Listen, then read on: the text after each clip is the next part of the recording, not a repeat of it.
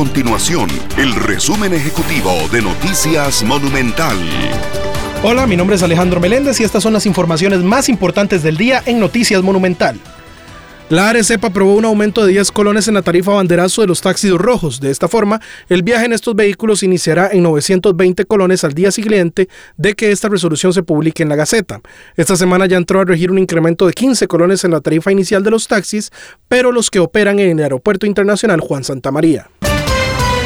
Costa Rica es el tercer país de América Latina con más carros por persona y el tiempo perdido a empresas le cuestan al país un 4.3% del Producto Interno Bruto por año, según reveló el programa Estado de la Nación.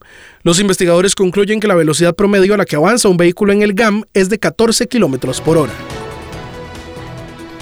Estas y otras informaciones usted las puede encontrar en nuestro sitio web www.monumental.co.cr.